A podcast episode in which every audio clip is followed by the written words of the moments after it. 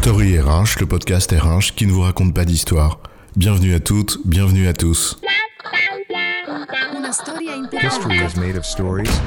Dans cet épisode, nous allons nous demander si c'est une bonne idée d'employer des formules positives pour dire les choses en entreprise. Ou pas.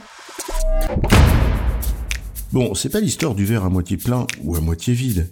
En l'occurrence, ce dont on veut parler ici, c'est de cette technique, recommandée par certains, qui consiste à privilégier l'emploi d'une formulation positive pour dire ce qu'on veut dire. En gros, c'est me dire que tu prendrais beaucoup de plaisir à écouter la beauté du silence, plutôt que tais-toi, tu parles trop. Ou que je te dise, peux-tu me laisser finir ma phrase, s'il te plaît? Plutôt que, bon, t'arrêtes de me couper la parole sans cesse. Et c'est bien de dire les choses avec délicatesse, en veillant à ce que les propos ne brusquent pas l'autre ou développent en lui quelque chose de bien, ou pas. Alors la formulation positive en entreprise, en mode pile ou face, c'est quoi l'histoire? La formulation positive, ça fait penser à la pensée positive et à la psychologie positive. Or, c'est pas la même chose. La pensée positive, c'est un mouvement des années 50 qui affirme qu'en se répétant des pensées positives, façon méthode Coué, cela transforme ton bien-être.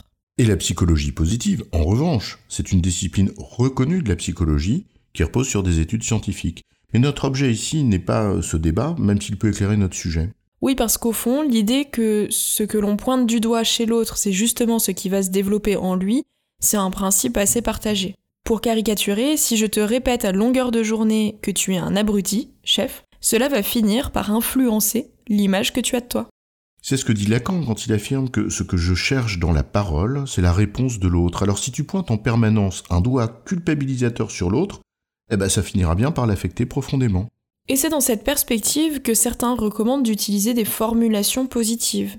La pédagogie Montessori, par exemple, le recommande comme posture de l'éducateur. On comprend bien le principe et on en voit les bénéfices. Cela inspire donc aussi le monde de l'entreprise, qu'il s'agisse de s'adresser à des clients ou à des collaborateurs. Tiens, sincèrement, je déteste recevoir une convocation à une formation, par exemple. C'est vrai, pourquoi ne pourrait-on pas t'envoyer une invitation, si elle n'est pas obligatoire? Le langage administratif a en effet souvent ce défaut, celui de s'adresser à toi de façon combinatoire, ce qui est détestable. Et c'est pareil avec tes clients. Je me souviens de mon fournisseur d'eau qui m'envoie un courrier du genre Vous devez être chez vous, tel jour, à telle heure. Et ça te dérange de venir chez moi quand ça t'arrange toi? Tu pouvais pas au moins avoir la politesse de me dire un truc du genre nous serions très heureux si vous pouviez vous libérer à tel moment. Et dans le cas contraire, veuillez nous contacter. Par une plateforme téléphonique à 10 000 km de là où on t'apposera un autre créneau obligatoire. Non, je rigole. Bien sûr qu'il vaut mieux, dans ces situations, adopter une formulation positive. C'est poli, plus agréable, et ça fait mieux passer les choses. Je préfère amplement qu'on me dise en saisissant vos notes de frais sur notre plateforme, nous pourrons vous rembourser au plus vite.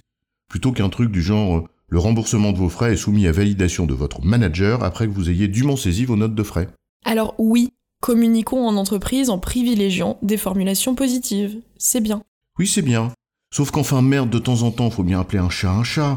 Tiens, prends des gens qui attendent tout, tout cuit en te regardant avec des yeux de merlan frit et qui ne font pas le moindre effort. Bah, à un moment, faudra bien qu'ils prennent conscience qu'à force de ne faire aucun effort, ils iront dans le mur. C'est sûr qu'à force de brosser les gens dans le sens du poil en leur disant qu'ils sont super géniaux quand ce sont juste des feignants professionnels, ce n'est pas forcément bien pour eux. Ça risque même de leur faire très mal quand ils se cogneront sur le mur du réel, pour reprendre les mots de Lacan. Cette manie en entreprise de dire que tout est Oh my god, it's so great, surtout quand c'est objectivement de la merde. C'est bien l'école des fans, mais ça n'aide pas à progresser quand on est adulte en entreprise. Alors que ce que l'on doit viser, c'est d'aider à grandir, en sachant souligner ce qui est bien, mais en n'occultant pas ce qui doit s'améliorer et ça n'empêche pas de le dire avec les bons mots. Être bienveillant et rester juste. La formulation positive ne doit pas anéantir l'esprit critique, mais au contraire y aider en rendant réceptif. Pire encore, c'est quand cette manie de tout positiver conduit à pervertir la réalité de façon grossière. Je m'en suis fait la réflexion, tiens, dans une chambre d'hôtel. Impossible d'ouvrir la fenêtre et un panneau qui te dit Pour votre confort, cette fenêtre ne s'ouvre pas. Mais où est-ce que t'as vu que c'était mon confort? Tu te fous de ma gueule ou quoi? En vrai, c'est simplement que tu ne veux pas prendre de risques et que tu préfères le sacrifier, mon confort. À la limite, tu m'aurais dit, pour la sécurité de certains de nos clients, à la limite, je comprenais. Là, en vrai, on se fout ouvertement de ta gueule. Et la formulation positive, en l'occurrence, ça devient une insulte, car on te prend pour un con. Genre la double peine, tu m'annonces un truc qui me déplaît, et en plus, tu me prends pour un imbécile. Bingo le combo. En résumé, la formulation positive en entreprise, pour favoriser la qualité des relations et nourrir une représentation positive des choses, c'est bien. Mais ça ne doit pas masquer la réalité, au risque d'empêcher tout progrès, voire d'obtenir le résultat inverse en exaspérant ses interlocuteurs, en mode pile ou face. J'ai bon chef Oui, tu as bon, mais on va pas en faire toute une histoire. Story RH, le podcast RH qui ne vous raconte pas d'histoire. Retrouvez tous les épisodes sur storyrh.fr.